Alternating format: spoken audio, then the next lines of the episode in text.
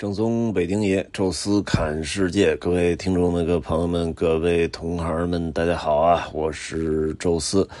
独库沙漠任我行，我们都超过五十期了，也马上该结尾了。上一期聊了半天去新疆啊要用到的设备和装备，其中有这么一个装备呢比较重要啊，也是可能需要多说一点，所以我就单独开一期，相信大家也相对会兴趣比较浓厚一点啊，也就是新购置的无人机。呃，这个事儿呢，还要倒到就是上海 c 沃克的时候啊，因为当时 B 线的时候，呃，老黑同志啊，从。天津赶过来，呃，正好呢，我们俩住一屋啊，所以就晚上的时候就聊，啊，因为他既跟我走这上海呢，再过一个月啊，就跟我一起去这个新疆了，哎，所以就是我们晚上这个聊的话题呢，好多都围绕着新疆这个旅行的设计，以及以及一定的准备工作要去的线路，各种各样的事儿。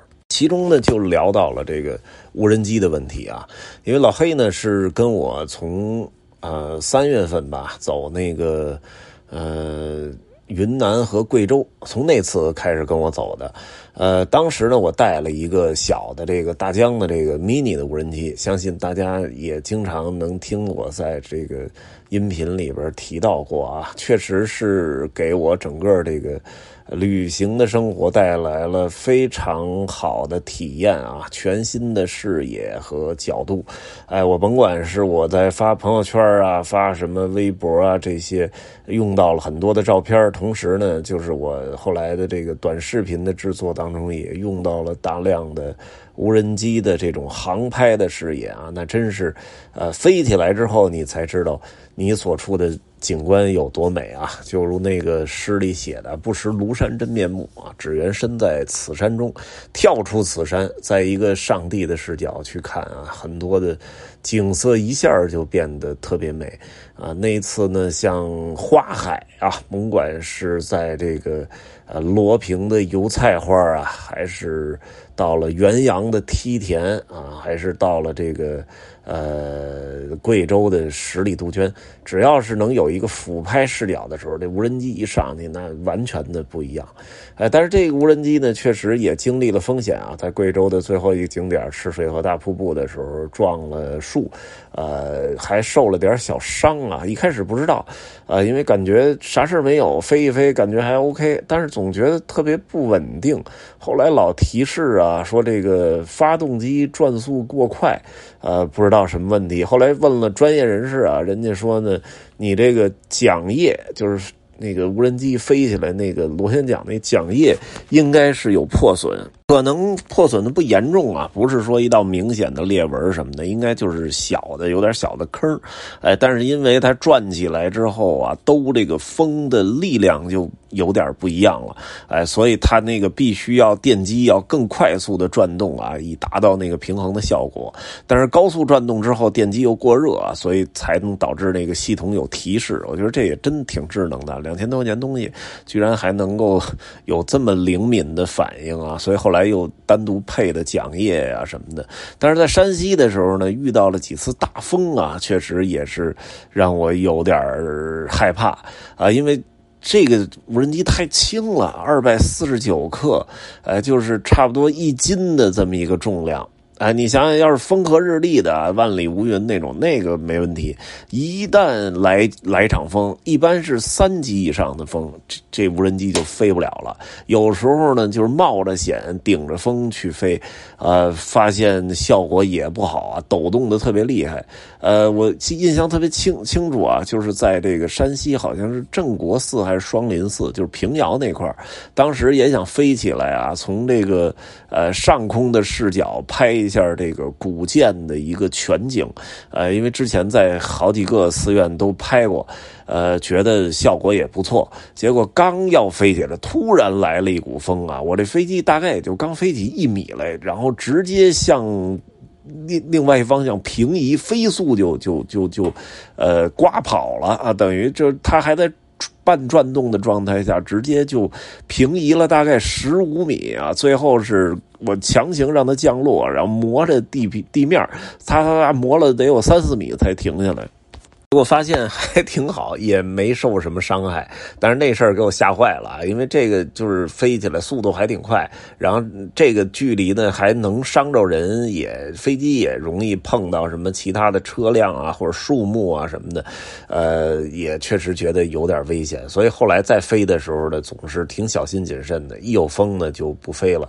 呃，但是呢后来聊到你说新疆这地儿啊，又是帕米尔高原，又是大沙漠，又是这独孤公路。必然有风啊！你不能说有风的时候您就不飞。虽然我是走一往返啊，但是很多地方你难以避免的就是你。待好几天可能都有风或者有雨啊，那这个无人机的对这个外界的这种适应还是比较弱的，因为毕竟太小了，还轻了，所以当时就聊啊，说还是得买一个。但是具体买哪个无人机呢？我其实挺犹豫啊，因为对我来讲啊，我其实是想买一个这个 mini 的第二代啊，因为第二代呢比一代呢这个稳定性也好，然后呢同时呃相机还能变焦，而且价格没。贵多少啊？一代差不多两千出头，二代呢是不到三千，还是两千多块钱那范畴。哎，我觉得也没啥压力啊，说买就买。同时呢，就是所有的操作的一个玩法我都会。啊，这个也是特重要的，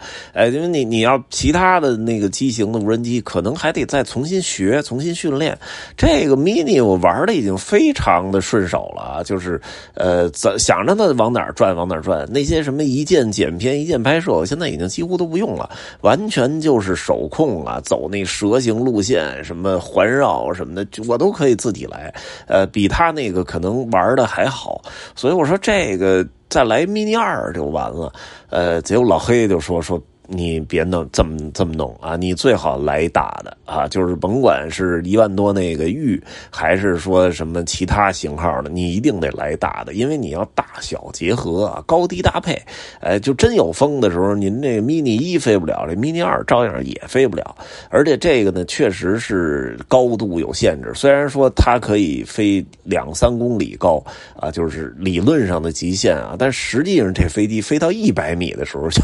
开始剧。剧烈的晃动，然后信号也不太好，呃，一般最高的时候飞到一百五十米就。真的不敢飞了，因为经常信号失联什么的，所以我说这个就是真正有时候一百米、一百五十米的时候，它那个视角还是没打开，还需要至少得三百米往上吧，整个的视角才才才开开呢。一个特别明显的一特例就是那个八卦城啊，新疆那八卦城，那个起来之后一百，当时飞了一百二十米吧，就是。也就将将能看见两圈八卦的那个，真正我们在那个网上能看到那种特别全那八卦，那得上去一公里啊！即使你你你说就是仅仅是想把这城市照全，你也得五百米啊！这个绝对是飞不了那么高的啊，除非是一丁点风都没有，那个也也不现实。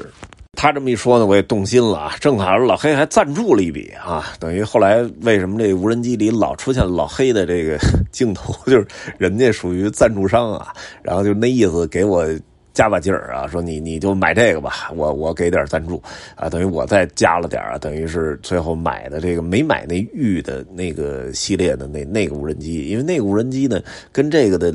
比较类似，其实都是一个系列，只不过就是大小的问题，物呢也没必要，所以后来正好出了一个新款，我就买了这个，叫做大疆 P 呃 FPV。哈，这个叫俗称叫穿越机，哎，这个跟它就完全不一样了啊！什么叫 FPV 呢？就是 First Person View 啊，其实就就很简单，就是第一人称视角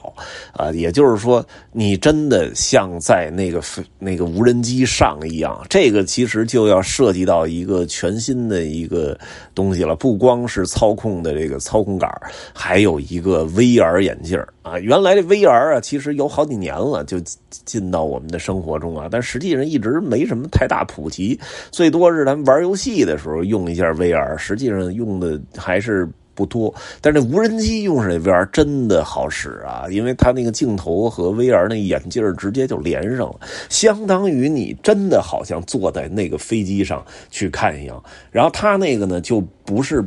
纯粹的拍照功能的那那个体现了，而是真正更多的是让你在那个好像感觉在无人机上驾乘的那种驾驭感就出来了。这俩有什么区别呢？就是。你你那个玉系列还是以拍照为主导的，所以呢，它甭管是什么上升、下降、前进、后退，包括旋转、拐弯，都是以让镜头为平稳。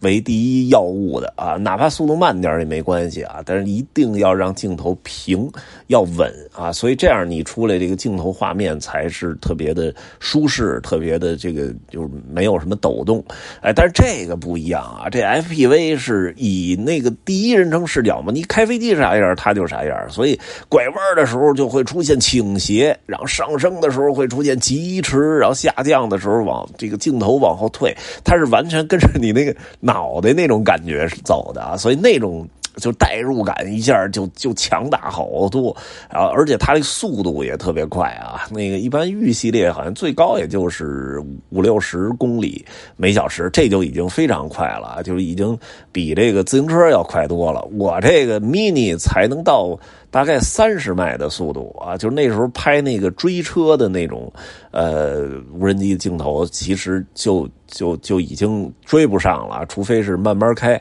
啊。但是我这个 F FPV 呢，就是我在这个用这 M M 档吧，就是普通档的情况下，可以达到六十到七十公里的时速啊，往前冲啊。然后如果到那个。好像就是运动档的时候可以达到一百公里哇！你像一百公里时速往前冲，这是一什么感觉？而且它还配了一个那个叫穿越摇杆，就真的跟飞机一样，一个单独的一个杆然后就是你往这边掰，飞机往这边挪，往那边掰。哎呀，这一下这个。感觉就上来了啊！当时我看的他那个广告片热血沸腾啊！而且这飞机还不是特别贵，比那个真正那玉那个系列还要稍微便宜点啊，大概只有呃九千元啊，等于加上什么那个买的包啊，加上那个单配的穿越摇杆，我还又配了两个电池啊，因为它是电池耗电极快啊，差不多十五分钟左右就得就就得就得就就电池就耗光了，所以你其实真正在空中飞可能也就。有十分钟啊，所以我就又买了俩电池，还买了一充电器，呃，归了包堆加一块啊，差不多是花了有一万出头吧。但是我觉得这钱还花的挺值的。其实一开始的时候没什么机会去训练啊，因为北京大家知道，这地儿这六环外边三公里啊，这全是禁禁飞区啊，所以你必须得开出六环，还得有三公里。呃，我那时候拽着那个零零七啊，李威。啊，我们开到了大概是哪个位置啊？就是周口店吧，差不多那那个位置，然后才呃把飞机飞起来去试。结果呢，我天哪，这个呃真的是有点不可控啊，速度太快，让我有点不适应，我总觉得要要撞似的啊，所以就就是其实就仓仓促的试那那一次啊，然后我也觉得跟我那个惯常使用的这个呃。大疆那 mini 还是就是在在在操作难度上还是复杂的多，所以我说那新疆这边边玩边练啊，还是以这个 mini 为主。一开始想着是以这个 FPV 为主飞机，然后 Mini 当一替补，呃，然后但是现在一看呢，操作难度上啊，就是因为我那个呃 Mini 大概两分钟左右就可以让它起飞，就是全都从那个包里拿出来，然后打开机连手机装天线，然后这那边就是调整指南针，差不多两分钟这飞机就已经飞起来了，然后回来差不多收收差不多一分钟就能给收到包里，特别的快啊，非常的简便。啊，但是这个我得吭哧吭哧折腾十分钟才能让它飞起来啊，然后收也得用五分钟，就是实际上还是比那个要费时间长的。啊，所以当时就说还是先以 mini 吧，就只要没风啊，风和日丽的先来 mini 先先飞，啊不行再上那个 FPV，呃，结果去的一道也差不多是这样啊。当然就是出现了大家听到那音频里的那个直接无人机在独库山里边就摔了，其实也是遇到了大风，啊，这个无人机就。不会啊，这我觉得五级风都都没什么问题啊，因为特别的沉，我没真正腰过啊，但是我觉得至少得有个，呃。八斤左右吧，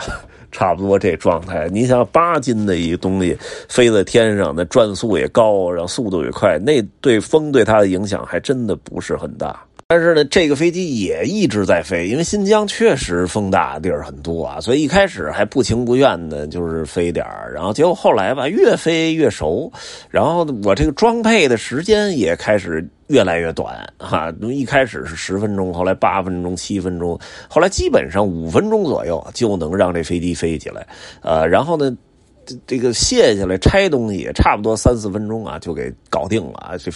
这个整个这个时间是进一步缩短，然后同时它那个视野也好得多啊，大概能飞到五百米的高度，一点问题没有啊，而且这个远程的这个这个信号的接收也是感觉要好得多，那个差不多飞到。一一公里差不多就不敢再飞了，这个基本是飞到了大概两三公里外，还没啥太大问题啊。所以整个这个信号接收上、抗风能力、飞行的高度啊、范围都比那个要好。你像盘龙古道啊，你要是那个 mini 来飞的话，也是照不出全景。但是这个飞到五六百米的时候，这个整个这高度看，哎呀，那简直太好了。而且这这个飞机追车好。因为它速度快啊，所以有时候就无人机的视野去追一辆车，然后那个拍出来那感觉特别好。而它呢，可以在汽车相对比较就正常速度上开的时候，它能追好长一段时间。有时候